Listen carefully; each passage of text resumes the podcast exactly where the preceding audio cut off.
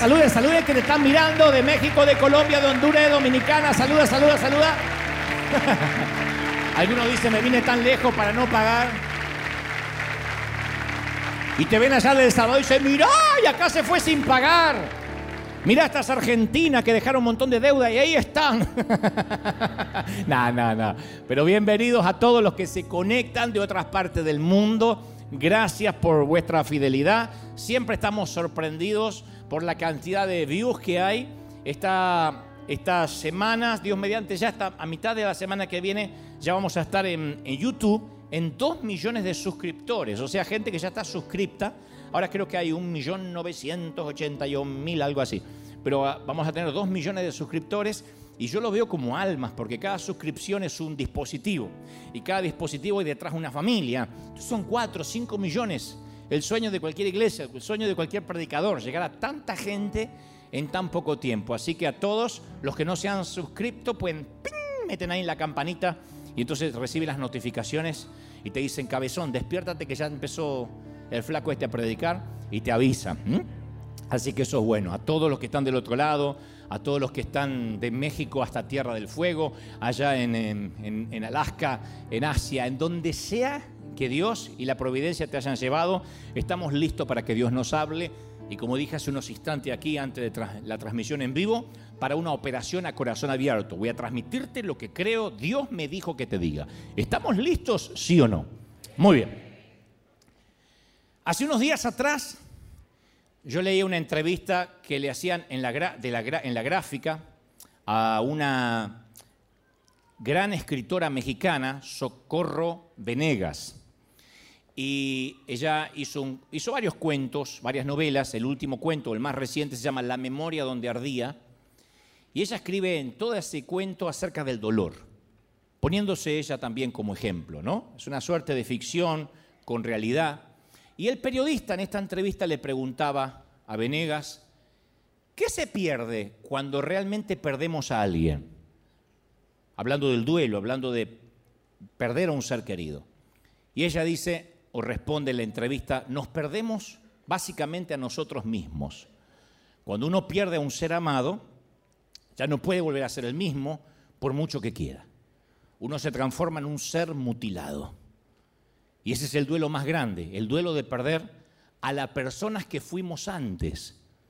Porque no solo enterramos a un ser querido, sino que nosotros también enterramos sueños junto con esa persona. Entonces, el duelo es estar mutilado. Insisto, no volvemos a ser quien éramos antes del infortunio. Esto decía la autora. Y después agregó, en el momento del duelo, uno está en desventaja con el resto del mundo aparecen todos esos que suelen decir, si yo estuviera en tu situación ya me hubiese muerto.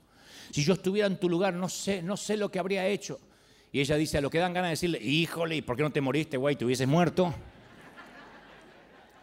Pero todos parece que quieren solidarizarse, pero no lo pueden hacer. Y esa entrevista me hizo pensar acerca de la vasta serie de pérdidas que acumulamos en el trayecto de toda una vida y que de algún modo, como dice la autora Socorro Venegas, van mutilando nuestro alma. Hay pérdidas devastadoras, la muerte de un hijo, el fallecimiento de un cónyuge, eh, una discapacidad, el divorcio, violación, abuso sexual o emocional, un cáncer terminal, eh, infertilidad, un suicidio, alguien que ama, que amamos nos traiciona, otras pérdidas parecen más insignificantes, pero que también duelen. Parecen insignificantes para el resto, pero a nosotros nos duelen. Reprimidas o negadas, se apiñan en nuestras almas como rocas pesadas que nos oprimen, no nos dejan respirar, que nos asfixian, nos quitan el oxígeno. Nuestra piel comienza a arrugarse y envejecer. Nos mudamos y nuestras amistades de siempre desaparecen. De a poco nos vamos desconectando Nuestros hijos se van creciendo y cada vez se hacen menos dependientes de nosotros y parece que ya no nos necesitan. Y nosotros como padres necesitamos ser necesitados. En una mudanza perdemos algunas viejas y amadas fotografías que ya no podemos recuperar y de las cuales no teníamos copia. un auto atropella a una mascota fiel. Son pérdidas más insignificantes, pero duelen. Otras son más difíciles de clasificar, porque están más ocultas. Un bebé que nace muerto, un embarazo fallido, un aborto. Y la cuestión no es calcular si es una pérdida gradual, si es súbita, si es una tragedia, algo que esperábamos o no, si transita lo público, si transita lo privado. La pérdida es la norma de la vida. Perder cosas o perder gente es la regla, no es la excepción. Y sé que nuestras historias y nuestros temperamentos son diferentes. Aquí nomás somos un pueblo cosmopolita, una plétora de temperamentos, de caracteres, y que cada uno responde al dolor de manera distinta. No todos respondemos igual. Pero lo que no podemos es ignorarlo, ni el dolor nuestro ni el ajeno. Respondemos de manera diferente, pero no lo podemos ignorar. Durante muchos años en nuestras iglesias, las iglesias en general, minimizamos las pérdidas. Y esto nos llevó a una absoluta sensación de superficialidad, a una profunda falta de compasión, de empatía. Es como que se nos metió en el subconsciente colectivo de que llorar una pérdida, estar en duelo, es tener poca fe. Entonces nuestra cultura cristiana minimiza la tragedia, minimiza las pérdidas. Como que nuestra capacidad para la empatía con el dolor está casi perdida. Nos cuesta entender que alguien está sufriendo mucho tiempo, porque todavía está atravesando el duelo o el dolor. Y cuando nuestra vida experimenta una pérdida, nos enojamos con Dios. Es tanto la cultura de la superficialidad que no queremos que nada nos duela, que cuando algo nos duele, lo tratamos como que fuese una invasión alienígena, como que es algo procedente del espacio exterior, que esto no estaba en los planes ni de Dios, ni siquiera del diablo. El diablo no puede ser tan malo para que me pase esto. Es como que nos sorprende en sobremanera que algo nos tenga que doler. Entonces lo ignoramos. Queremos ser indiferentes ante las pérdidas, ante los dolores, ante los duelos. Y yo me pregunto, si tanto ignoramos el dolor, ¿por qué hay tanta gente depresiva, aún en la iglesia? ¿Por qué aún en las congregaciones hay una explosión de drogas prescritas para el insomnio, para la ansiedad, como nunca antes en otra generación? Nos cansamos de oír en consejería pastoral la cantidad de gente que se empastilla para dormir porque de otra manera no puede considerar el sueño. No estoy minimizando el dolor, digo, ¿por qué? Si lo ignoramos, hay tanta gente que depende de psicofármacos para poder tener un poquito de paz. Jesús definió el proceso del crecimiento en la vida con estas palabras y lo dijo de manera literal, al punto, como siempre él hablaba de manera que no quede en duda. Dijo, si el grano de trigo, Juan 12, 34, Juan 12, 24, perdón. Si el grano de trigo no cae en la tierra y muere, queda solo. Pero si muere, lleva fruto, lleva mucho fruto. Si no muere, queda solo. Si muere, lleva mucho fruto. Si el grano se guarda en una cajita, sigue siendo grano. Estéril. Tengo un grano, sí, pero no, no, no, no se reproduce. Para que crezca, para que traiga fruto, tiene el grano que morir. No estar enterrado, sino estar plantado. Entonces Jesús todo el tiempo que habla caracteriza la vida cristiana como una muerte, hay que morir. Toda la palabra y todo lo que el Señor hablaba es tienes que morir para poder resucitar, tienes que pasar por la cruz. Y la iglesia tenemos una posición única, me parece a mí, un, no sé cómo decirlo, un privilegio, una eh, providencia, para acompañar a la gente en las coyunturas críticas de su vida, en esos momentos donde se siente morir o literalmente muere a algo. Estoy hablando de muerte de seres amados, enfermedades serias. La iglesia debemos entender los divorcios, los, los traslados geográficos, con todo lo que significa dejar atrás el mundo conocido para aventurarnos de nuevo algo que no teníamos ni idea ni en mente, una cultura distinta, un idioma diferente en este caso. Esos son los momentos de discipulado para ayudar a las personas a salir de nuestra tendencia cultural de adormecer, de ignorar el dolor. Tenemos la oportunidad única de abrazar a la gente decirle, estás pasando dolor, este es el sitio correcto, no podrías venir a otro lugar. Pero tristemente, durante años, y esto es una autocrítica, hemos visto a personas que han sufrido abuso en su pasado y nunca le hemos permitido transitar su dolor. Le decimos, no recuerde el pasado. No, no, no, no vaya para atrás, porque ahí no conocías a Cristo y no le permitimos que haga la transición, el duelo, como decíamos el domingo pasado. Para poder avanzar a veces hay que retroceder y ver qué hicimos mal para no repetir el error. De otro modo estamos condenados a repetirlo. Celebramos el Día de las Madres y a veces nos olvidamos de ser sensibles o empáticos con las parejas estériles, con las mujeres solteras para las cuales el Día de la Madre es el domingo más difícil del año porque sus sueños de concebir se alejan más y más. Pero nosotros nos olvidamos de esas mujeres y decimos, ah, es el Día de las Madres. No digo que con esto no lo vamos a celebrar, digo que nos olvidamos de la empatía de las mujeres que en un día normal y tradicional están sufriendo. La gente pierde un hijo y nosotros lo exhortamos que rápido vuelvan a su vida normal como, como les sea posible. Perder un hijo, que no tiene nombre, que es un dolor que presumo no se va nunca. Citamos Filipenses 4:4, le decimos regocijados en el Señor siempre. Una, una, persona nos cuenta que está atravesando un dolor, un, un, divorcio, una separación, una traición, y le recitamos Romano 8:28. Romanos 8:28 le decimos, y sabemos que los que aman a Dios, todas las cosas le ayudan a bien. Sí, yo lo sé, pero estoy atravesando un dolor, nos confiesa.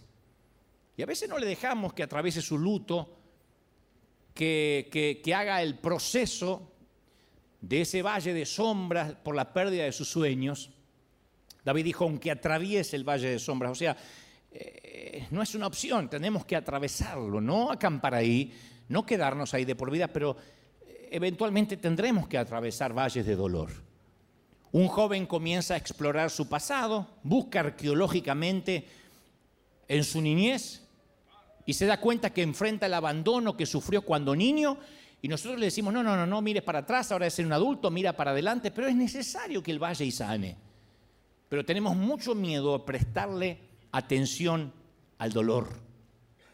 Pero yo estoy convencido que a menudo, si acaso la mayoría de las veces, Dios utiliza el dolor para hacernos crecer. El dolor es necesario, no nos gusta, a mí no me gusta sufrir, a ustedes tampoco, pero a través del dolor es que decidimos cambiar. Si no hay dolor, no hay cambio. Leí una frase por ahí que dice, cambiamos y crecemos cuando el dolor de mantenernos como estamos se vuelve mayor que el dolor de cambiar. Cambiamos cuando el dolor de permanecer como estamos es más grande que el dolor de tener que cambiar. Entonces el dolor nos saca de la zona cómoda, el quebranto. Por eso es necesario el duelo, por eso es necesario respetar los que están sufriendo, aunque estemos en la iglesia, porque es el proceso psicológico y la respuesta emocional ante la experiencia de una pérdida. Y uno tiene que tener una teología sobre eso. Decir, acá hay mucha gente que ha perdido cosas, que ha perdido seres amados, que han tenido que atravesar o están atravesando un luto, que es el proceso nada menos de adaptarse a una nueva normalidad de vida, a una silla vacía, a una cuna que no tiene a un niño dentro, a una casa silenciosa, a, una pérdida de empleo, a una nueva normalidad física, andar con muletas, a estar confinado en una silla de ruedas, a un cambio de una eh, posición cómoda financiera a una que es más paupérrima. Eso es una nueva normalidad. No podemos decir cambié y ya está. Tengo que tener alegría. Cuesta. Dicen que hay cinco etapas durante un duelo, los psicólogos. Primero la negación, el enojo, la negociación, la depresión y finalmente la aceptación. Esas son las cinco etapas del duelo.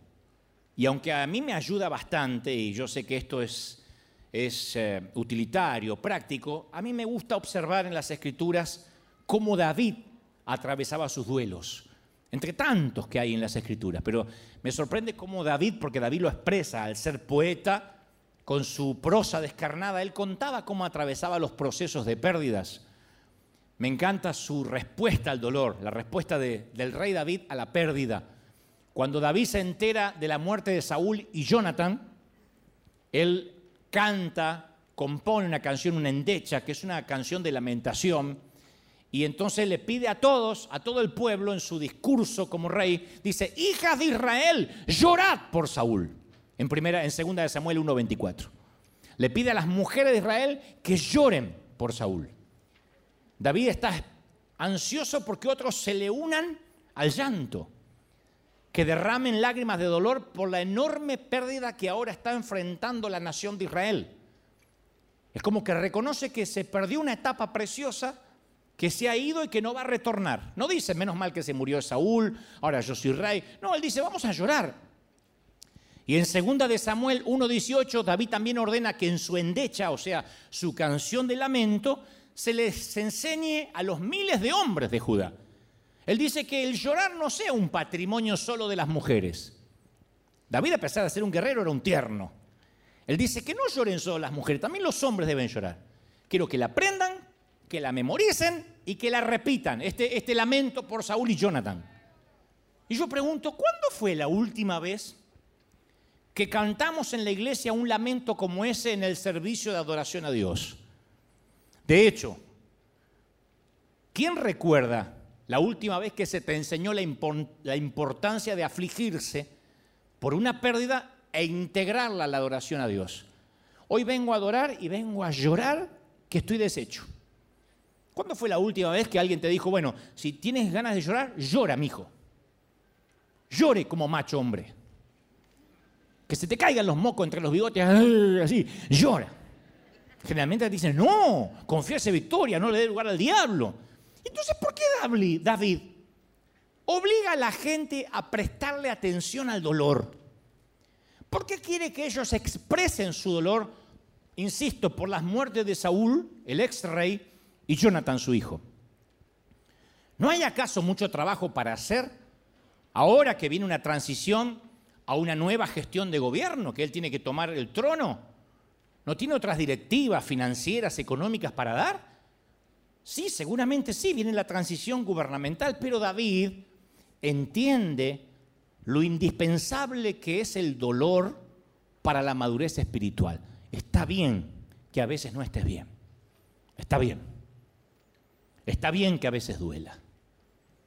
David sabe lo importante que es cuando dedicamos tiempo a lamentar nuestras pérdidas antes de seguir adelante, no quedarte ahí. Pero hay un tiempo que necesitamos decir, yo necesito una pausa. Si yo no lloro, si yo no reveo mi vida, no sé si voy a poder seguir. David sabe lo importante que es para la gente mantenerse conectada con la realidad y no huir del dolor. No podemos huir del dolor. Te voy a decir algo, Salmos es el libro más popular de la Biblia está más o menos en la mitad de las escrituras, incluye, para los que nunca lo leyeron o no sabían, incluye salmos de adoración, de acción de gracias, hay muchos salmos de sabiduría, de arrepentimiento, salmos que expresan dudas, pero la mayoría están lejos de ser alegres. Por lo general hay muy pocos salmos de alegría. Más de los 150 salmos se clasifican como lamentos cortavenas. La, mayoría de los 150 salmos son medio como los boleros o como los tangos argentinos. Me dejó la morocha y se fue con otro, la desgracia. Bueno, algo así son los salmos. Salvando la distancia, ¿no? ¿Cómo querés que me quieran los pastores después de esto? Está comparando los salmos con el tango. Bueno, bueno. David escribió la mayoría de los salmos, según la tradición.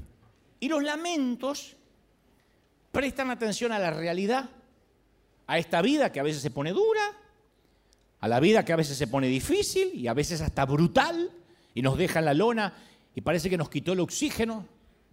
O sea, estos salmos toman nota de la aparente ausencia de Dios que sentimos. No digo que Dios está ausente, lo que nosotros sentimos como tal. Los salmos advierten cuando las circunstancias parecieran que nos hacen creer que Dios ni siquiera es bueno, que nos abandonó. Esas situaciones que dicen, no, no, no, no, no, no me digas que Dios me está amando y cuidando porque yo no lo siento así ahora. Salmos que claman consuelo, que claman compasión. El Salmo 43, 2 dice, ¿por qué andaré, enlutado por la opresión del enemigo? Se lo pregunta a Dios, ¿por qué tengo que andar con dolor? Porque el enemigo no para de oprimirme. El Salmo 77, 8 dice, ¿has cesado tu misericordia? ¿Cuántas veces oramos así en privado? Señor, ¿te olvidaste de mí? ¿Te olvidaste de tener misericordia de mí? Dice el salmista. Salmo 42, 3 dice, fueron mis lágrimas mi pan de día y de noche. Porque una cosa es llorar en el sosiego de la noche, cuando el alma se ensancha, cuando nos vamos a descansar. Otra cosa es decir, no, yo todo el día vivo angustiado. Ahí está en la declaración de los salmos. Salmo 88, 6 dice, me has puesto en el hoyo profundo. Un salmo que le echa la culpa a Dios de estar en el hoyo. En tinieblas profundas sobre mí parece que reposa tu enojo, me has afligido, Señor. Ahí están escritos, son crónicas descarnadas y muchos de nosotros hemos adoptado la costumbre de negar el dolor, de negar la aflicción. No, estoy bien, estoy bien, estoy bien, estoy bien, estoy bien, y mientras te llevan en la ambulancia al hospital. Quizá la manera más popular de no prestar atención a nuestro dolor y a nuestras pérdidas sean los mecanismos que tienen que ver con la adicción. Cuando tratamos de llenarnos de algo para no pensar en lo que nos duele.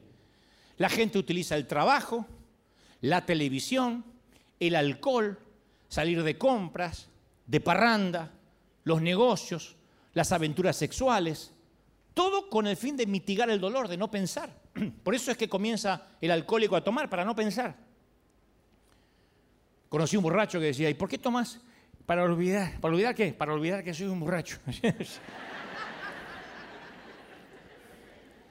¿Y qué usamos los cristianos? Para olvidar el dolor. El servir a Dios, incansablemente.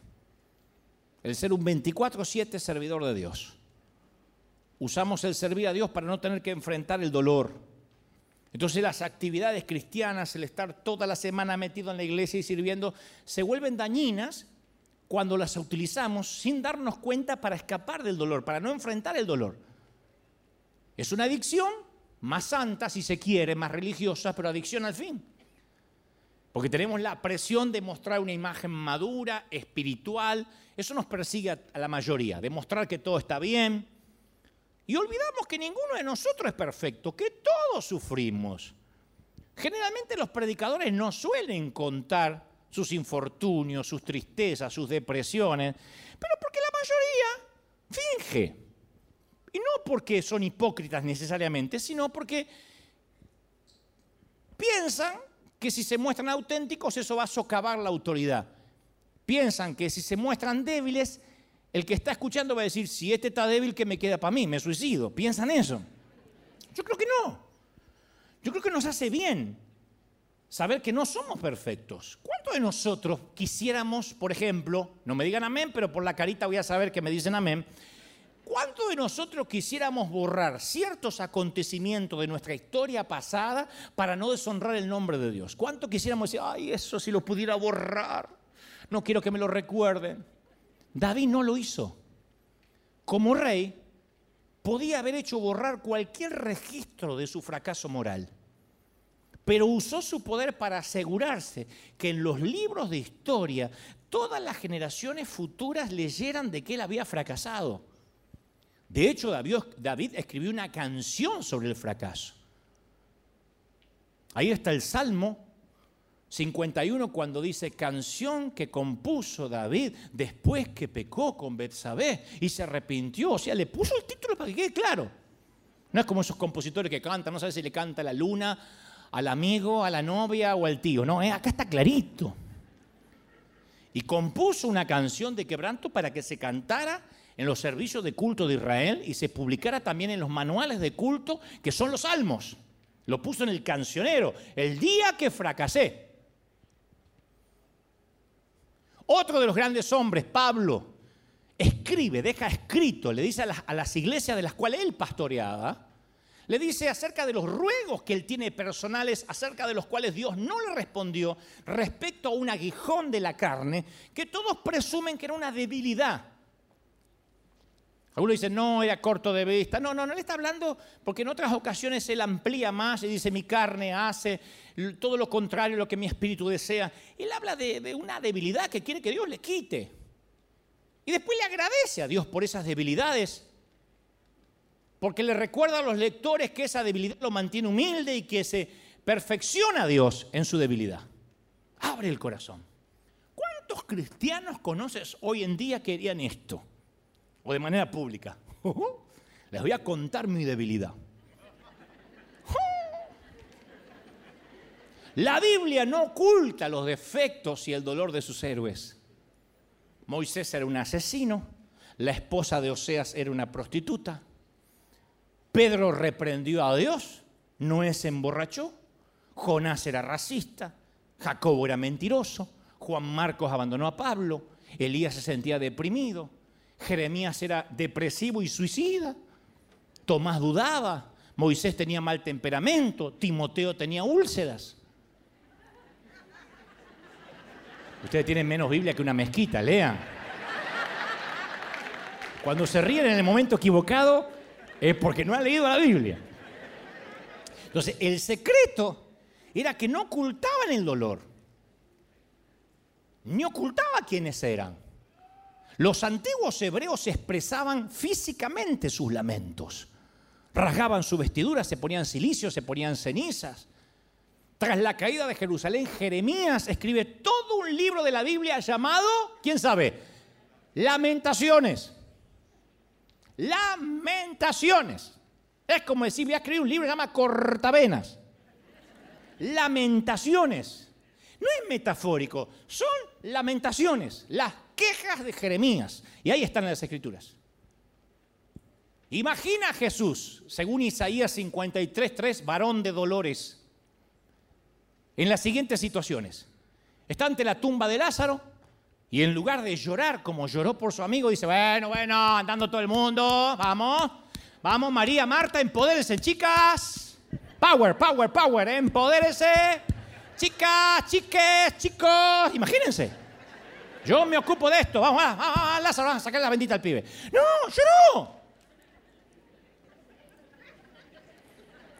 O, o cuando Jesús estaba en la cruz, en lugar de clamar, Dios mío, ¿por qué me has desamparado? Le hubiese gritado a la cruz, bueno, no es para tanto, grito de júbilo.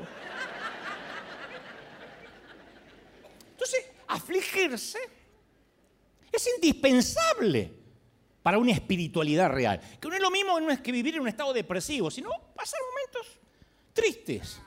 Por eso siempre digo que no hay catástrofe, catástrofe más grande que la vida espiritual que no tiene realidad, que no es genuina. Cuando estamos sumergidos en una falta de realidad, no hay peor cosa, lo voy a decir de una manera fina para que entiendan los que fueron a la Universidad de Harvard. Como yo, yo fui. Miré de afuera, saqué una foto maravillosa. y fui a varias a conocer. Pero yo quiero que lo entiendan de esta forma. No hay, no hay peor cosa que vivir ser cristiano y vivir en medio de una nube de flatulencia religiosa. Una nube de gas mental. Cada vez conozco más gente viviendo ahí. Es como que la religión nos da licencia un montón a que a veces vivamos en un mundo de fantasía irreal, una vida inflada con anabólicos, que no se condice con la realidad de lo que sufre la gente. Por eso a veces somos tan poco creíbles.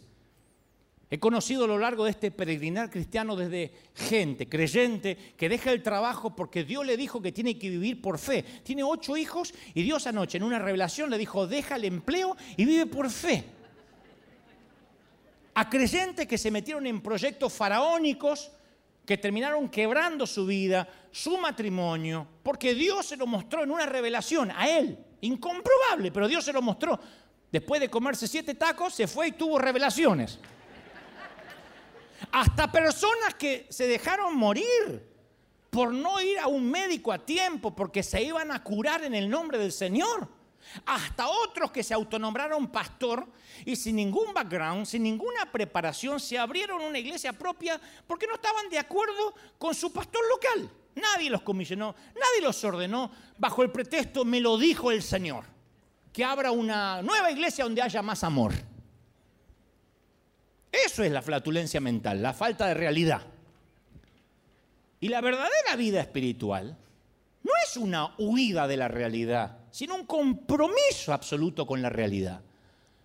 Por eso no tenemos que eludir nuestras heridas, buscar atajos espirituales, porque el dolor es un gran maestro.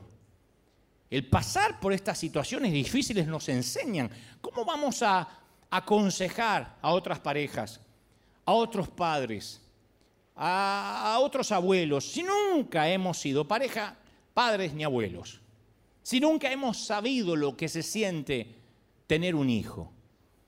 ¿Puede alguien que nunca fue mamá aconsejar cómo ser mamá a una que sí parió? No.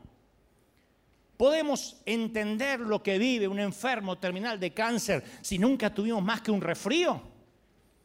A veces el dolor nos conduce por situaciones difíciles, pero termina enseñándonos, haciéndonos docentes para poder tener empatía con los que sufren. Job lo perdió todo en un solo día. El profeta en un solo día pierde todo, familia, riquezas, salud. Y muchos de nosotros experimentamos pérdidas, pero bueno, a lo largo de toda una vida, ¿no? No en un solo día. Pero sí perdemos cosas. Perdemos nuestra juventud. Bueno, ustedes, no yo tanto, pero ustedes están perdiendo la juventud. No hay forma de detener el proceso del envejecimiento. Ni con cirugías plásticas, ni con cosméticos, ni con una buena dieta, ni con ejercicios diarios. El proceso del envejecimiento, la ley de entropía no se detiene. ¿Quién no ha perdido sus sueños? El sueño de una carrera que quería seguir, un matrimonio, los hijos que esperaba.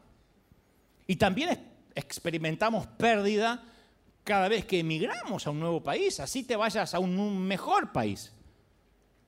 Así salgas de Venezuela, de Buenos Aires, de México y te vayas a Suiza.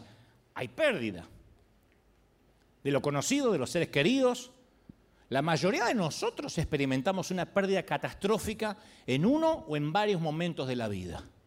Cuando un miembro de la familia muere repentinamente, un infarto o un ACB cambió radicalmente la historia de, tu apellido.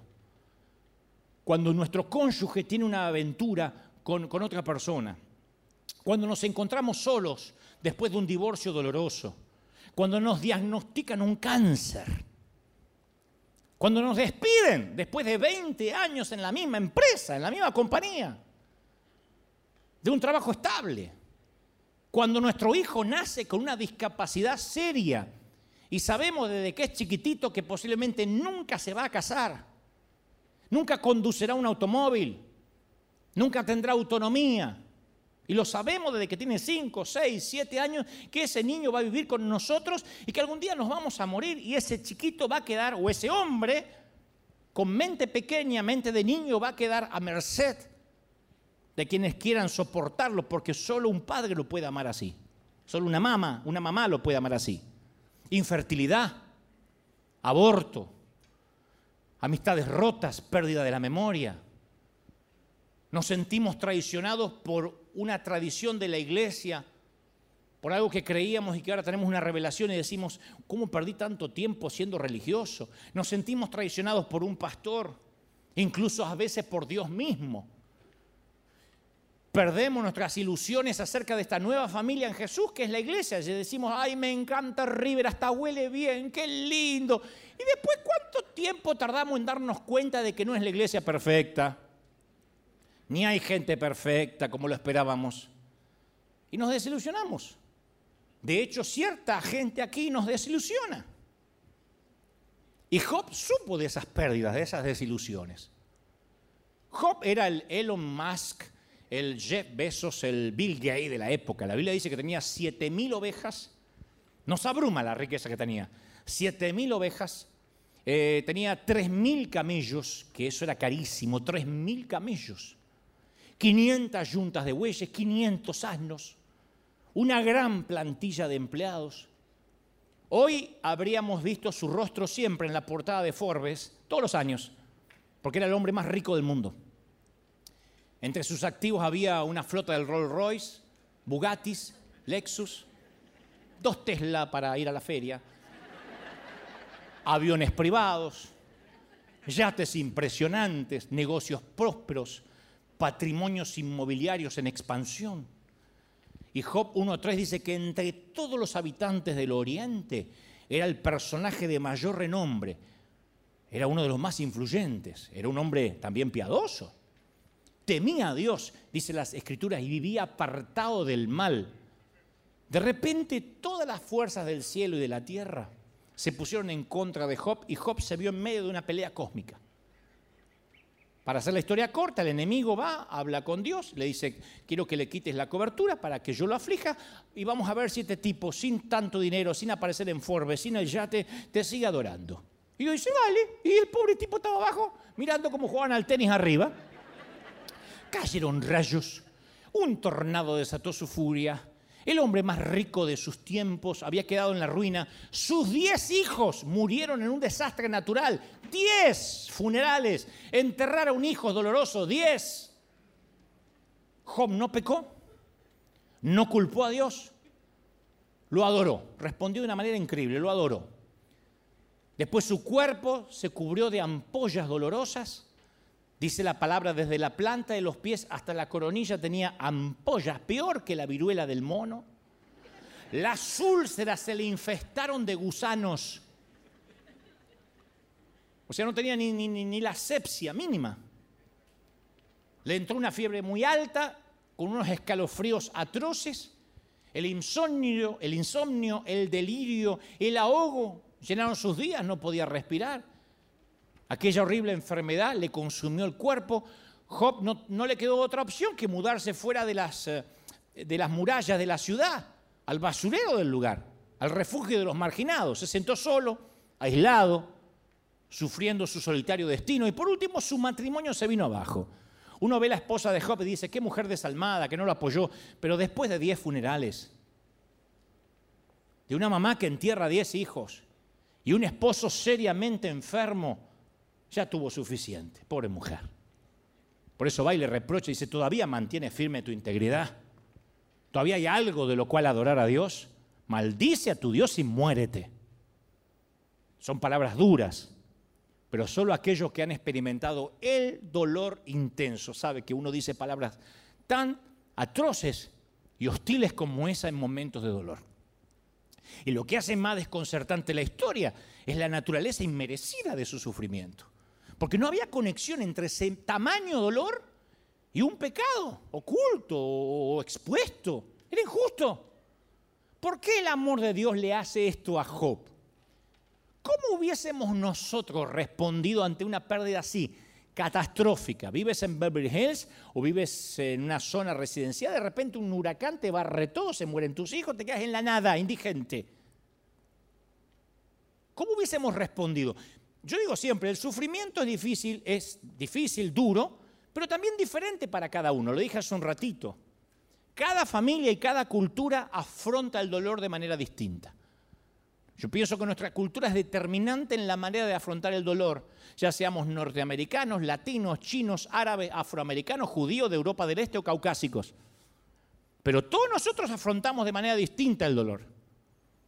En un extremo del espectro están los anglosajones, los gringos, los huesos colorados, que siempre que hacen un funeral o tienen dolor, ellos tienen unas emociones, parece como sin alboroto y sin desorden. Parece que de chiquitito le dicen, si algún día tenés un infortunio, no pierdas la calma. Yo he ido a los primeros funerales en mi vida, gringos son muy pragmáticos. La mayoría, siempre hay excepciones a la regla, ¿no? Pero la mayoría no sabe si estás en un memorial o en la entrega de los Oscars. ¿Vieron los, los memoriales o los funerales gringos? Son así. Pasa el hijo del difunto totalmente estoico, el chiquito tiene 11 años y pasa así, como para una graduación, vestido impecable como un gato de rico, todo así. Y dice, oh, papá era realmente genial. Oh, sabes, me enseñó a jugar baloncesto y me hacía las mejores malteadas. Y está el viejo ahí en el cajón, pero ni lo mira. En el extremo opuesto estamos los latinos. ¡Ah! Que nos pasamos toda la noche llorando frente al ataúd. Y es más, hay peores. En lugares como Italia y Grecia, las mujeres llevan ropa negra por el resto de su vida, las griegas y las italianas. Ropa negra por el resto de su vida después de la muerte de su esposo. Capaz que tienen tres maridos más, pero con ropa negra. Y en los funerales italianos, yo los he visto. Hasta golpean el féretro con los puños, gritan el nombre del muerto. Las viudas enojadas insultan al muerto porque se murió. ¡Imbécile! ¡Ma calzone! ¡Perché si morto! ¡Perché si morto! Mi hai lasciato vedova pianto! ¡Vedova pianto! ¡Perché si morto! Y todo el mundo se enteró. Saltan dentro de la tumba cuando bajan el ataúd, se tiran arriba, lo tienen que sacar. Torna indietro, torna indietro, Enzo Giuseppe, torna indietro, torna, que dice retorna, vuelve de la vida. ¿Lo que va a volver? Enzo se quiso mandar a mudar hace años y ahora tiene la oportunidad. torna indietro, Giuseppe Enzo. ¿Y nuestra cultura cristiana cómo es? Tratamos de evitar el dolor. Pensamos, no, no, esto que me pasa no es de Dios, debe estar relacionado con mis pecados. Lo mejor es que me mantenga un tiempo lejos de la iglesia hasta que me recupere. Fíjate vos qué locura, qué ironía, qué contrasentido. La gente abandona la iglesia porque se siente mal para ir a la iglesia. Es como decir, estoy demasiado enfermo como para ir al hospital. Esperás que me recupere y ahí veo al médico para no decepcionarlo. Una locura. ¿Y cuál es el corazón del cristianismo? Nos dice que el camino a la vida es a través de la muerte como el grano de trigo y la resurrección. Ahora, yo sé que es más fácil predicarlo que vivirlo, yo lo sé. Pero tenemos que familiarizarnos con el dolor y decir, sí, ahora me toca pasar esto. Mira, cuando somos chiquitos, se crea una barrera. El cerebro está tan bien diseñado por Dios que cognitivamente el cerebro crea una barrera defensiva para librarnos del dolor. Eso es uno de los más grandes regalos de Dios. Por ejemplo, si un nenito, una niña, un niño experimentó abuso en su niñez, sexual o emocional, la negación es un mecanismo sano de supervivencia. Es como que la mente, para proteger al niño, la propia mente del niño le quita, edita el sufrimiento y le permite al niño soportar esa circunstancia dolorosa en la mayoría de los casos. Es muy saludable no experimentar esos dolores cuando uno es un infante, con el fin de sobrevivir emocionalmente. No obstante, la transición a la adultez nos exige que maduremos y superemos esos mecanismos de defensa de la negación y mirar de frente a la realidad. Porque Jesús dijo, y conoceréis la verdad y la verdad os hará libres. Pero si no conocemos la verdad, nunca tendremos libertad. Entonces inconscientemente muchos llevamos a la vida adulta muchos mecanismos de defensa para protegernos del dolor. Y en esa etapa de la vida adulta bloqueamos nuestro crecimiento espiritual y emocional, como dije el domingo pasado. Entonces tenemos muchos mecanismos de defensa contra el dolor, especialmente los cristianos. Lo anestesiamos, número uno.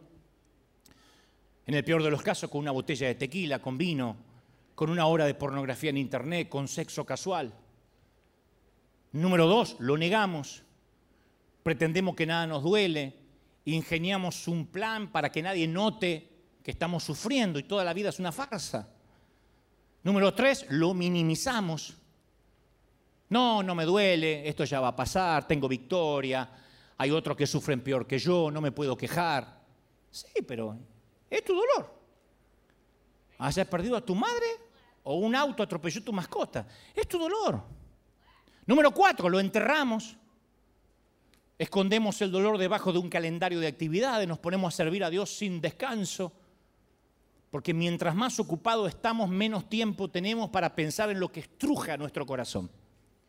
Número cinco, nos autocastigamos, nos flagelamos, nos azotamos, no con látigos, pero usamos reglas, listas de cosas para hacer, ritos que acatar, penitencias dolorosas disfrazadas de sana doctrina. Todo para que duela menos lo que realmente tenemos que sanar. ¿Qué sentido tiene que una mujer se ponga una mantilla en la cabeza, nunca se corte el cabello, mida la falda para que jamás se le vea la rodilla y tenga un alma pútrida de dolor? ¿De verdad Dios va a ver el envase, lo de afuera? Sexto, evitamos mencionar el dolor, nunca lo sacamos a colación. No le digas a la familia, mucho menos que se entere el pastor. Y mantenemos todo muy superficial. Cruzamos los dedos para que el monstruo del dolor se mantenga en el fondo del lago, en lo profundo. Número siete, desviamos el dolor. Atacamos a nuestros hijos con explosiones de carácter. Nos desquitamos con nuestro cónyuge. Le gritamos a los empleados, a otro conductor, al chinito, que todos los chinos manejan bien, no sé por qué hay que gritarle. Número ocho, neutralizamos el dolor decidimos que nunca jamás nos volverán a lastimar. Entonces creamos la foto de la familia perfecta, somos cristianos perfectos, vivimos para las redes sociales, hay un montón de gente que vive para las redes sociales, que en vez de disfrutar en un restaurante, con la persona que tienen enfrente en la mesa, están pensando en sacarse la foto para que lo vea otro.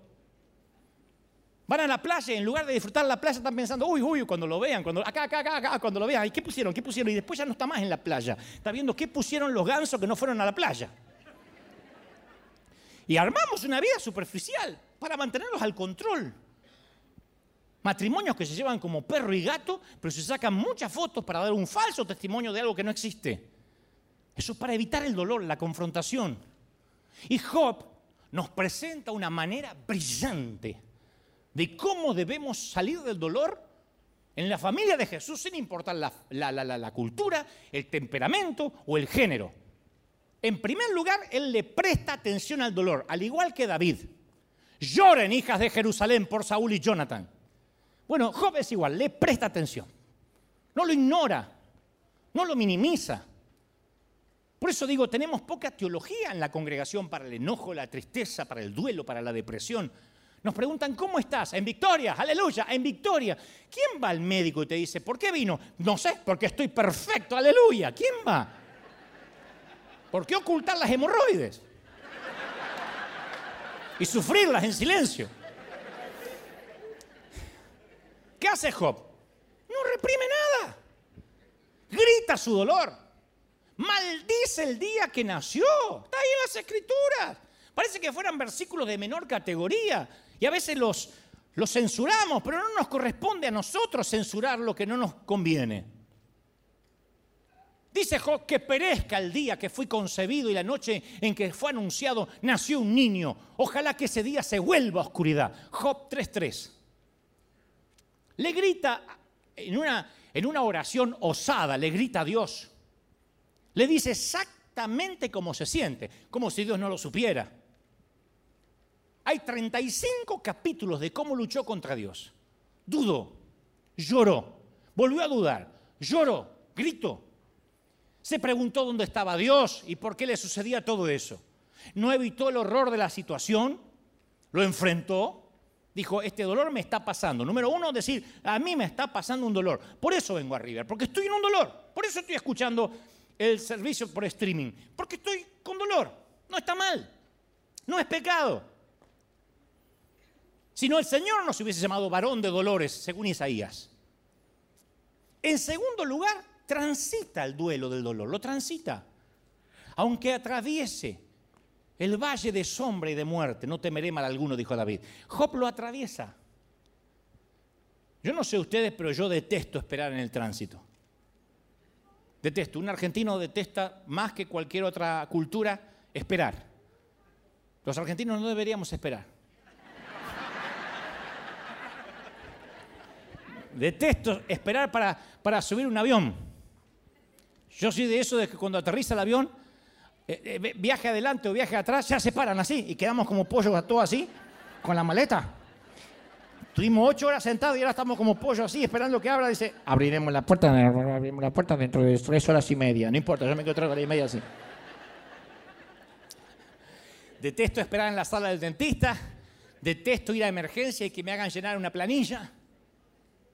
Mi mayor reto por más de 50 años que he seguido a Cristo ha sido creerle cuando tengo que transitar el limbo de la espera. Yo prefiero el control, como todos ustedes. Por más que me miren con esa cara de santo devoto de Santa Clara de Asís. Yo sé que les cuesta esperar. Entiendo por qué Abraham, después de esperar 11 años, la promesa de que tendría un hijo, toma el asunto en sus manos y engendra un bebé de manera natural. Lo entiendo. Los ismaeles abundan en nuestras iglesias y en nuestra vida personal. Los atajos.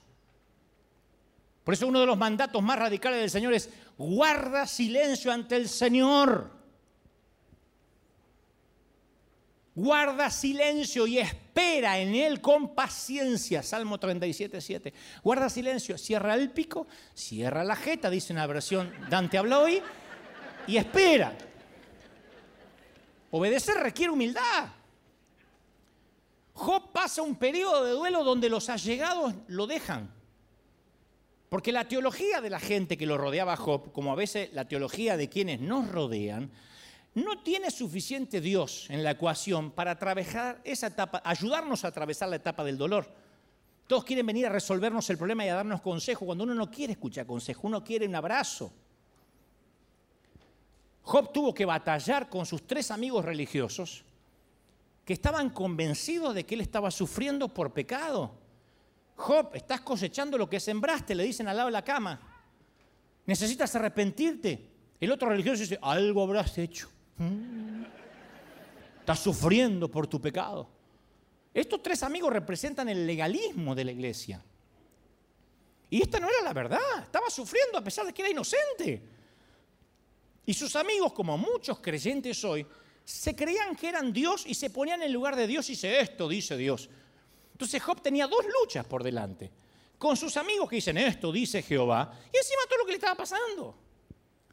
Viste que esa gente siempre que cree saber por qué está pasando lo que está pasando, siempre aparecen. Esos babosos, eh, perdón, eso, eso, eso, están distribuidos estratégicamente para que te encuentres de dos a tres por día. Uno dice, hoy los voy a esquivar, te vas a encontrar mínimo tres. Están distribuidos de manera estratégica. En sus intentos de explicar lo que Dios está haciendo, te torturan. ¿Te pasó de sentirte peor después de haber hablado con gente que en teoría vino a alentarte? Te quiero dar una palabra de aliento. El Señor me dice que aunque toques las puertas de la muerte, porque este cáncer va a empeorar, cuando te arrepientas de tus pecados, Él me dijo que la victoria viene. Pero ¿por qué no te llevas la victoria, la corona y te vas a otro lado? Hay, hay momentos que te exasperan. Entonces Job entendió que él no puede oír a nadie cuando está pasando de luto, que no sea el que viene a abrazar, decir, estoy contigo. Vamos a salir juntos de esto. Se supone que somos amigos, se supone que soy tu pastor y vamos a salir juntos. No pregunta por qué. En tercer lugar, Job acepta sus límites. Se siente que es limitado. Yo me pregunto si la pérdida más grande que todos vamos a tener es un día darnos cuenta de que tenemos límites. Eso nos hace humildes. El principio de la sabiduría es saber todo lo que no sabemos. Job aceptó sus límites. Yo te voy a dar una lista realista y cruda de tus límites, porque me están mirando diciendo, yo no, yo te voy a dar una lista. Me incluyo, me voy a incluir, nada más para que no se sientan solitos, me voy a incluir. Nuestro cuerpo físico. Nuestro cuerpo se está muriendo, todos nuestros cuerpos se están muriendo. Todos estamos más cerca de la tumba que del útero, todo, ninguno va al revés. Ninguno va en reversa. Todos nos estamos muriendo y algún día regresaremos al polvo. Todos tenemos que comer, beber y dormir para vivir un día más. Fíjate qué dependencia. ¿Quién dice, yo me puedo acostumbrar a no comer? El día que te acostumbras a no comer, te morís. Pero todos tenemos que comer, beber y dormir. Ni siquiera todos los cirujanos plásticos del mundo pueden detener tu proceso de envejecimiento.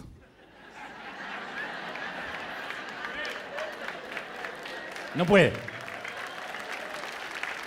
Otro límite, nuestra familia de origen. Nuestra familia actual, como te dije el domingo pasado, nuestro origen étnico, el país natal, nuestra cultura, nos dieron límites, dones y límites. Todos llegamos a nuestra edad adulta con límites heredados de nuestra familia. Nuestro estado civil es un límite. El matrimonio es un límite, la soltería es un límite. Son límites dados por Dios. Si eres casado no puedes hacer las cosas de soltero, si eres soltero no puedes hacer las cosas de casado. El número de niños que tengas es un límite, no es lo mismo un matrimonio que tiene dos hijos a uno que tenga 14. Dígame si no es un límite. Nuestra capacidad intelectual.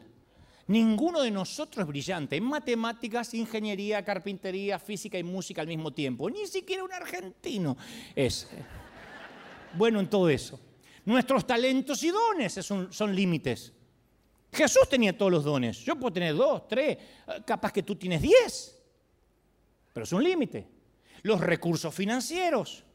Estamos limitados a los recursos. Nuestro nivel de prosperidad nos limita. Nuestra materia prima. Dios nos dio una personalidad, un carácter, un yo único. Yo tengo dentro del espectro autista un síndrome que es que integra la categoría más amplia del trastorno del espectro, es un don y es una limitación a la vez, porque ese trastorno neurobiológico, en mi caso, es un don grande para escribir, para crear, para hablar, pero me limita en ciertas emociones, socialmente, me produce ciertas rutinas obsesivas compulsivas, que no te importa, no te voy a contar, porque eso es chismerío, no viene al caso. Nuestro tiempo, es un límite, tenemos una vida para vivirla. No podemos hacerlo todo. A mí me gustaría vivir en Oregon y, disfrutar la lluvia de, ahí de Portland, e, en la Toscana, Italia, en Manhattan, pero no puedo. Quisiera tener otras profesiones, otras disciplinas, no puedo, mi tiempo no me alcanza, la vida ya no me alcanza. Nuestro entorno o iglesia es un límite. Trabajamos en medio de cardos y espinas. ¿Quién no quisiera la iglesia perfecta? Pero nosotros no tenemos perfección para darla, de modo que la podamos, la podamos exigir. ¿Quién tiene un código de moral demasiado alto para decir merezco la mejor iglesia? Nuestra comprensión espiritual es un límite. Dice Deuteronomio 29, 29, lo secreto le pertenece a Dios. Entonces, crecer significa que no somos el centro del universo, que no somos el eje del planeta. Y para algunos es muy doloroso aprender esto. Pero nuestro ego tiende a ser tan exagerado que actuamos a veces como si fuésemos Dios. Y tenemos fantasías. Por eso las famosas flatulencias mentales. Siempre estamos hablando de las grandes visiones y queremos hacer más de lo que Dios dispuso que hagamos. Nos agotamos pensando que podemos realizar más cosas de las que podemos hacer. Corremos sin pausa, convencidos que si paramos nuestro mundo se va a detener, la iglesia, los negocios, los niños, que todo se va a parar. No, no, nada se va a parar.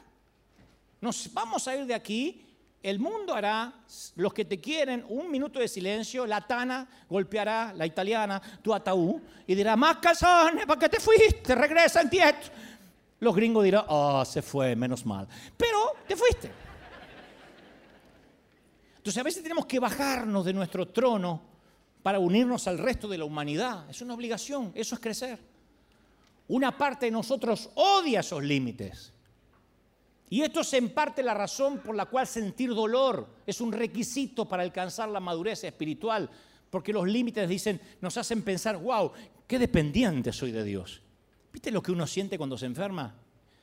Cuando nos agarró COVID, que uno dice, no, no, no, yo más o menos la pasé, pero hay algunos que no se podían mover de la cama. Es un espanto esa sensación donde ayer estabas bien y de repente el dolor es en todo el cuerpo, te ahogas. Ahí uno dice, qué limitado soy. Yo tenía planes para las vacaciones, para ir a tal lado. Esa es la lesión de Job.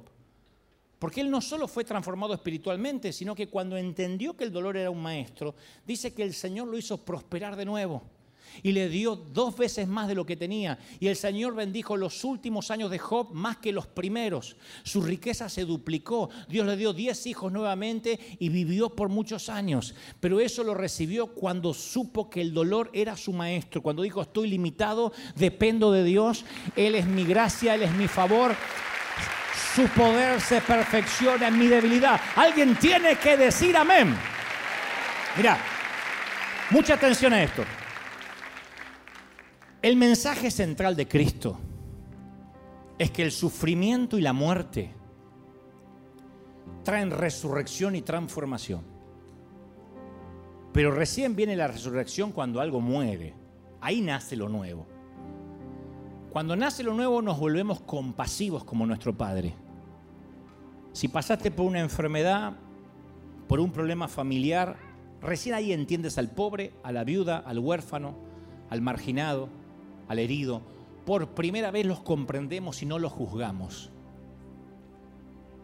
El dolor nos despoja de las pretensiones, de lo que no es esencial. Estamos más aptos para deshacernos de cosas que no son importantes. Viste que el dolor hace que uno decida qué es lo que te va a importar y qué es lo que ya no te va a importar. Nos libramos de tener que impresionar a otros. Ya no nos motiva agradar a la gente, ya no vivimos para las redes sociales. Aprendemos a decir, Dios sabrá por qué, no tengo idea por qué me pasa esto. Aprendemos a decir, Dios sabrá por qué, no entiendo. Porque ahora nos caracteriza una mayor humildad, una mayor vulnerabilidad. Colocamos a Dios, el dolor hace que coloquemos a Dios en el centro de nuestras vidas y comencemos a rechazar las metas pueriles, superficiales, trivias. Fluye un nuevo amor de nosotros que antes no teníamos. Entonces quiero que entiendas esto. Hay un dolor que es antes de la operación. Cuando dices o me intervengo quirúrgicamente o este dolor me mata. Pero después hay un dolor que es después de la intervención, es el postoperatorio. O tiempo de recuperación, que le dice vaya y haga reposo, no se mueva. Hay gente que después de la operación ha tenido que dormir sentado, sentada. O los puntos te tiran, o, tienes que tener cuidado al bañarte, no te puedes quitar la venda. Ese es el dolor de la recuperación, ese es un dolor saludable. Y yo sé que hay mucha gente acá si acaso la mayoría que está viviendo el dolor de la recuperación, el posoperatorio. Solo porque sientas dolor no significa que no estés mejorando. Si te duele es porque estás cicatrizando. Por primera vez están arreglando tus cosas. El otro dolor es el que no tenías que seguir teniendo. Este es el dolor de cuando Dios metió la mano. Hoy te vas a ir de acá con dolor. Porque estuve trabajando, dice el Espíritu Santo en tu corazón. ¿Viste cuando se te va la anestesia de la boca luego de ir al dentista? Y trabajaron mucho porque hicieron un root canal o limpieza. Se te va la anestesia y te empieza a doler. Y lo lógico, si estuvieron metiendo la mano ahí durante una hora y media. Bueno, hoy el Señor metió la mano durante casi una hora en tu corazón y te va a doler. Hoy a la tarde vas a tomar decisiones, vas a decir, wow. El dolor antes de la operación no tenía propósito. Pero el dolor después de la operación tiene propósito. Tampoco puede haber nacimiento a lo nuevo sin dolor. Las mamis saben de esto. El crecimiento duele. Y lo más importante, la iglesia, una vez que aprende a absorber el dolor y crece a través de él, llega a entender el rico fruto de la compasión divina hacia los demás. Solo el gran maestro del dolor nos da la capacidad para amar a los demás como lo hizo Jesús. Si no, no podemos amar. Muéstrame a alguien que la vida lo ha golpeado y te voy a mostrar a alguien lleno de misericordia por el dolor ajeno. Muéstrame a un nene o a una nena de papá que todo lo que quiso lo tuvo, que es un caprichoso, que si no le dan lo que quiere se pone a gritar y hacer escándalo y te voy a mostrar a alguien que no tiene empatía, que no ama a nadie y que se vive mirando el ombligo, aunque ya sea adulto. ¿Qué tal si nuestras heridas más profundas era justo lo que Jesús necesitaba para llevarnos al ministerio. ¿Qué tal si en tratar de arreglarnos nosotros mismos nos presentamos así, imperfecto ante Jesús y le decimos, Señor, úsame, acá estoy con mis heridas? ¿Qué tal si eso que pedimos que Señor sana rápido, sana rápido? De hecho es un regalo, este es tu mejor tiempo. El mejor tiempo es el posoperatorio. No se te tienen que abrir los puntos. Quédate quieto. Descansa, espera en Él. ¿Qué tal si tú que estás desesperado por sanar, esas cargas que le pides a Dios que remueva, son justo lo que necesita Dios para moldear tu carácter? Hay dos tipos de dolor. Uno que nos encierra en nosotros mismos, que crea traumas, por cuyas heridas ni siquiera puede entrar la luz. Y el otro el dolor que enseña, el que nos confiere un corazón de grafeno, que nos da la capacidad de ser receptivos al dolor ajeno. Yo sé que hay mucha gente acá que no tuvo otra opción que ser valiente y tuvo que enfrentar la diálisis, la quimio, el caminar por el panteón, el cuidado de intensivos. Yo sé que a veces la vida no te dejó otra opción que ser valiente. Como decía mi papá, ser de tripas corazón. Una enfermedad, una pérdida, una humillación y tuviste que respirar y salir adelante. Y haber superado el periplo de ese viaje interno, de ese viaje desgarrador, ha hecho que hoy dispongamos de un tendón espiritual magnífico. El dolor es un gran docente, te hace fuerte. Es el faro que nos avisa desde la orilla que hay un riesgo inminente y que podemos chocar contra los arrecifes. Si decidimos escondernos en la bodega como un polizón, no vamos a solucionar el problema, no vamos a crecer. La única salida posible es girar el rumbo, alzar las velas, ser un piloto de tormenta, tomar nuestras vidas por el timón, buscar mares más serenos, corrientes más propicias, vientos más esperanzadores. Y el aprendizaje obtenido tras esa experiencia nos hará único. Nos hará único si no vas a conectar con la vida. Así que hoy yo te invito, esta mañana, por primera vez quizá, a que juntos celebremos y honremos y le agradezcamos a un gran docente, don Dolor. Vamos a decir, Señor, gracias porque eso me trajo hasta aquí, me capacitó, me ayudó y me bendijo. Vamos a honrar al maestro del dolor. Vamos a honrar con un aplauso a ese dolor. Celebra por los momentos difíciles, como Job. ¿Te atreves a adorar por los momentos duros? Agradece por los momentos de dolor. Celebra al Rey. Aleluya. No, no, no, no. Celebra de verdad como si fuera una gran victoria. Dile, Señor, gracias. Caramba que duele, pero celebro ante Dios que me tocó pasar ahora. Aleluya. Vamos, vamos, vamos, vamos. Celebra al Rey de Reyes, al Señor de Señores. Aleluya.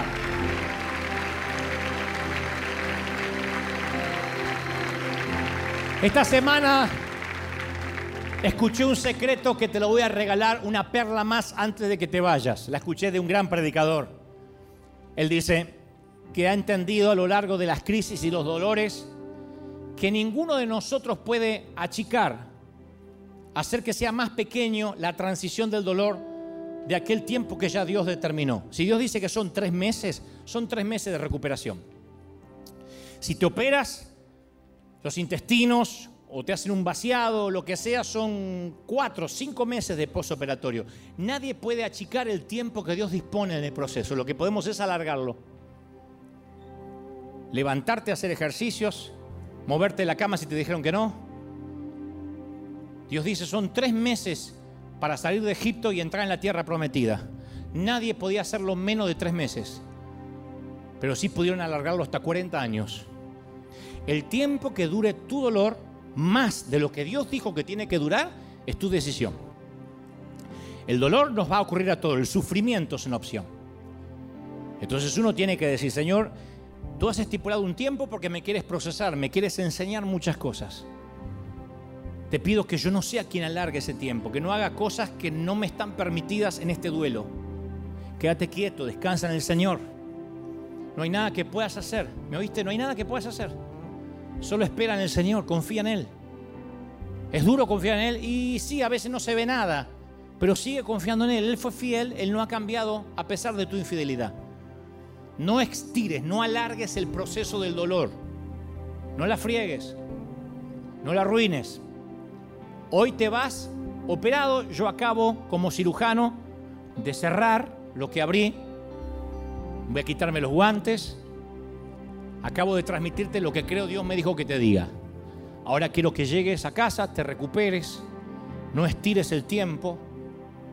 Ven a ver a Dios inmediatamente, consulta a tu médico todos los días, lee la prescripción médica todas las mañanas, si es posible, todas las noches, sea lo primero que hagas cada mañana. Y lo último cada noche es antes de irte a descansar, lee la prescripción médica. No, no, no corras tras el efecto placebo, no me duele, no tengo nada, estoy en victoria. Dile, sí, Señor, me duele. Sí, Señor, estoy triste. Sí, Señor, estoy angustiado. Eso es normal. Corre al médico cada vez que lo necesites. Tú no querrías que tu hijo te oculte lo que siente. No le ocultes lo que sientes a Dios. Y vas a ver cómo día a día empiezas a sanar y empiezas a sanar y empiezas a sanar. Y día a día el dolor es menos y es menos y es menos. Y cuando mires hacia atrás, va a ser una anécdota menor. Va a ser una etapa de tu vida donde aprendiste y la vida te va a encontrar más maduro y más sólido y más lleno de compasión. Y antes de criticar a una pareja que se lleva mal, antes de criticar a alguien por una mala elección sexual, antes de señalar al que se viste diferente, el dolor te habrá hecho pasar por la humillación y sabrás entender a los que piensan distinto, a los que viven diferentes realidades. El corazón se te va a llenar de misericordia, porque solo un soldado que estuvo en la guerra y está herido y tiene cicatrices sabe lo que es asistir a otro herido.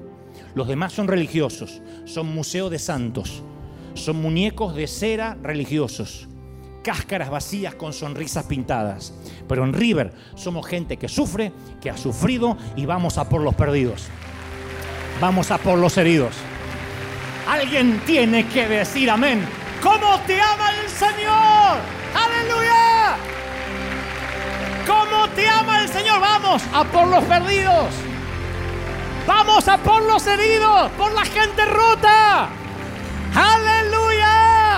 Vamos, vamos, vamos, vamos, celebra. Celebra el Rey de Reyes. El Rey está en casa hoy. Uy. Di conmigo fuerte para que toda la gente de los continentes repitan. Di conmigo, Señor Jesús, entra en mi corazón. Perdona mis pecados. Esta oración es impresionante. ¿eh? Dile, anota mi nombre en el libro de la vida. Hazme una nueva criatura. Ayúdame, Señor. Ahora levanta las manos, quiero orar por todo. Y tú también ora. Vamos a orar por los que están en casa. Vamos a orar por los que están necesitando salir del trance, por los que están en duelo. Hay aquí familias que literalmente están atravesando duelos. El domingo pasado oré por una querida, una querida hija de nuestra congregación que su hijo fue asesinado hace días atrás.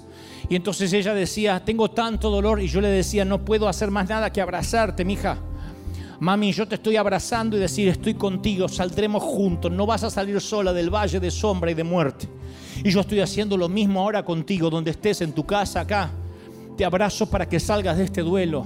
Los que están atravesando el duelo de cosas rotas, de cosas perdidas, de sueños fallidos. Para aquellos que van a enterrar junto con su separación recuerdos. Para aquellos que están enterrando junto con un ser querido que se fue, la nostalgia de lo que fuiste alguna vez y como dijo aquella periodista, sientes que el espíritu está amputado. Y no hay prótesis para espíritus amputados. No hay prótesis. Lo que hay es cicatrización. Y dile al Señor, yo quiero atravesar el duelo contigo, no me sueltes. Yo te aseguro que estás en un ambiente controlado. Te sientes solo, pero estás en un ámbito controlado. Es una suerte de vivero donde estás. Tú crees que estás en medio de una isla, en la isla Galápagos, pero como las pequeñas tortugas a las que le ponen un pequeño fuentón, así es como te mira Dios. No estás en una isla, estás en un ámbito controlado. Hay decenas de ángeles que a un chasquido de dedos del Señor correrán a tu ayuda. No habrá más carga, no habrá más, más dolor del que podrás soportar. Dios sabe de qué estás hecho y sabe cómo te está forjando. Y Él te ha deshecho y te ha hecho muchas veces como el alfarero. Pero deja que el Señor te procese. No pelees más, no des más cosas contra el aguijón. Deja que Dios procese tu carácter en medio del dolor. Vamos, llora si quieres llorar. Llora como macho hombre. Llora como una dama mujer y dile, Señor, atravieso el valle sabiendo que voy a salir del otro lado. Dale gracias a Dios porque Él como buen médico no te dejará salir de la crisis hasta tantos cicatrices. Él no quitará las vendas hasta que sepas que puedes tener una vida normal. Mientras tanto, mientras que estés atado metafóricamente a esa muleta, a esa silla de ruedas, a esa cama, estás controlado. ¿Has oído aquella frase? El enfermo está bajo control, está asistido todo el tiempo, tiene oxígeno, tiene suero. Bueno, eso es lo que está ocurriendo con tu vida. El Señor te ha puesto en cuidados intensivos. Y tú crees que te ha abandonado, pero Él dice, yo te puse en cuidados intensivos. 24 horas te estoy asistiendo. Yo no te voy a dejar solo. No vas a pasar a la, a la habitación común todavía. Porque te quiero controlar. Porque tengo planes y proyectos para ti muy grandes, dice el Señor. Y para eso tu carácter tiene que procesarse, para eso tu temperamento tiene que pasar por el crisol. El oro tiene que quedar debajo y la impureza tiene que subir para que yo la quite y esa ira oculta en ti, ese dolor oculto en ti, esa, esa, lujuria oculta en ti, ha de subir a la superficie, no te asustes, yo te estoy refinando, dice el Señor, yo te estoy procesando, dice el Señor. Vamos, levanta la mano y comienza a adorar al Señor por eso. Dale gracias por el gran maestro del dolor, dale gracias por la docencia que Él está ejerciendo en tu vida, en tu familia, en tus cosas. Me dice el Señor, yo no te dejo, yo no te dejo salir de mi clínica hasta que no haya hecho contigo lo que dije que iba a hacer. Te voy a bendecir, voy a abrir puertas, voy a darte los sueños que tienes, pero antes tendrás una dosis de realidad. No te asustes, yo estoy al control, dice el Señor. Haz de cuenta que es una montaña rusa donde los niños pueden ir con tranquilidad. Es un riesgo controlado y lo que estás viviendo está bajo control. Cree, dice el Señor. Yo te bendigo, yo te proceso, yo te enseño, dice el Padre. Señor, he transmitido a este tu pueblo lo que creo me has dicho que diga. Lo voy a enviar a casa ahora, recuperación. Pero sé que el proceso ha de terminar en algunos, ha de continuar en otros y ha de comenzar también en unos pocos. Sé que este proceso es para bien, porque pensamiento de bienestar tienes para nosotros y no de mal, porque se te ha placido amarnos y adoptarnos, enséñanos. Gracias Señor por enseñarnos. Gracias porque duele. Gracias por los momentos difíciles. Ahora declaramos, Señor Jesús, que nada regulará nuestra adoración, ni nuestra alegría, ni nuestro gozo. Y aunque lloremos de dolor, sabremos que tú estás al control. Dios es soberano. Dios sigue estando en el trono, River. Dios no nos deja y nos bendice. Bendigo tu vida, mi amigo. Bendigo tu vida, hija. Amén. Amén. Y amén. Gloria a Jesús. Alguien tiene que aplaudir más que eso. Celebra al Rey. Di conmigo, Señor Jesús. Fuerte. Señor Jesús, recibo esta palabra en el cuerpo, en la mente, en el alma, en el espíritu. Amén y amén. Gloria a Jesús. Chao, gente maravillosa. Chao, hasta el domingo que viene. Chao, la gente del mundo. Chao, chao, chao, chao.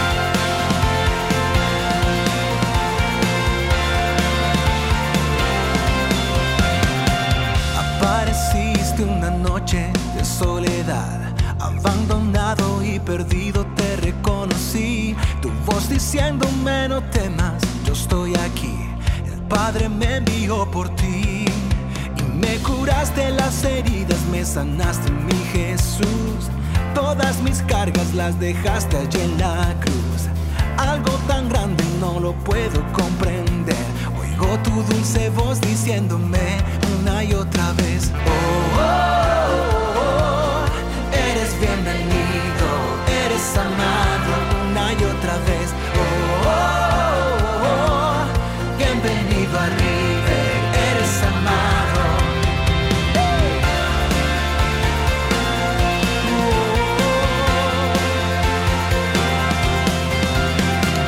Apareciste en una noche de soledad abandonado y perdido te reconocí. Tu voz diciéndome por ti. Y me curaste las heridas, me sanaste mi Jesús. Todas mis cargas las dejaste allí en.